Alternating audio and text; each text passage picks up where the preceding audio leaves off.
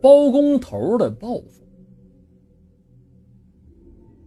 故事是发生在我们那边的事一个村子里边有一个大户，儿子要娶媳妇了，他就想呢盖上一座大点的房子，好和儿子一起住啊。当时那地还不少，想要批地不是问题，问题是在哪儿盖呢？不知道大家有没有发现啊？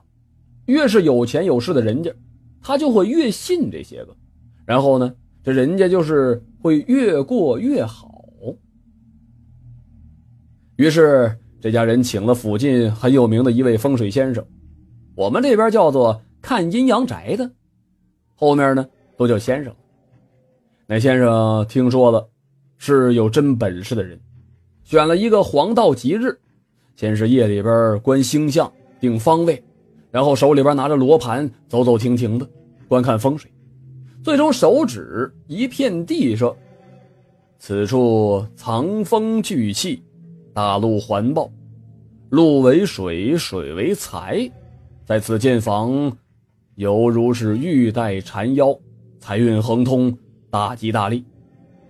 那大户自然是对先生千恩万谢的，先生也是好处拿到手软，宾主尽欢。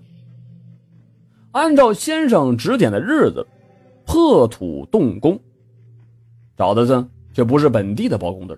而是不知道从哪儿联系的外地人。那包工头是一个老汉，看着大概有六十来岁的样子了，也不干活，就是说说这个说说那个，很专业的一个人。这边包工队干的是尽心尽力的，那边呢，大户可没安什么好心思。为啥不找本地的呢？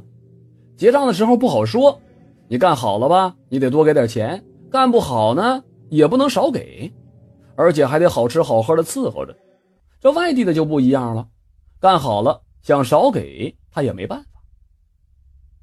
按照规矩，这盖房子好了之后，应该先给人家结上一半的钱的，可是这大户没给。上大梁的时候，中午也要有大鱼大肉，这户人家给人吃面条。不过那包工头什么也不争，就老实的干活，而且还是很精细。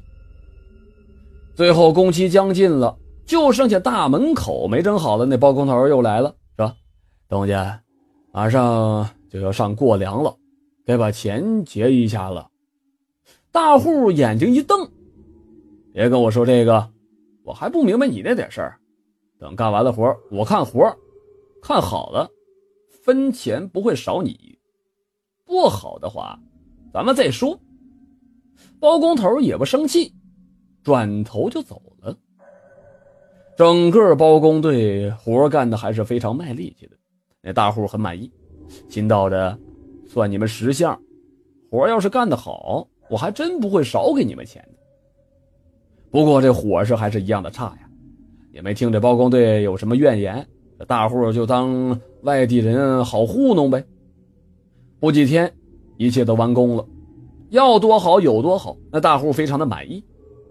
工钱呢，还真是一分没少的给了。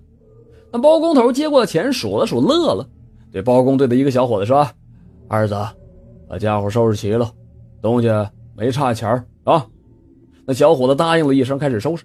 没过一会儿，就说道：“爷，还差一把刀没找着。”包工头骂了一声，指着大门道：“那不是在水道那口的吗？岁数不大，还没我老汉眼神好呢。”好了，东家。那我们就走了啊！大户看着包工队走了，还想呢，搞建筑的怎么还用上菜刀了呢？